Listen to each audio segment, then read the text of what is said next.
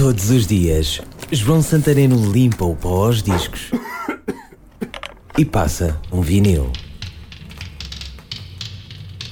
Um B-52 é mais que um bombardeiro, mais que um penteado e mais que um shot flamejante.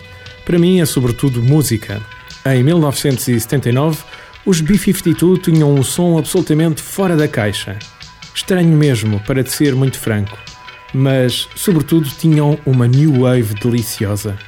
Deste primeiro LP, com a banda na capa em fundo amarelo e as meninas com o tal penteado, o B-52, destacou-se o tema Rock Lobster.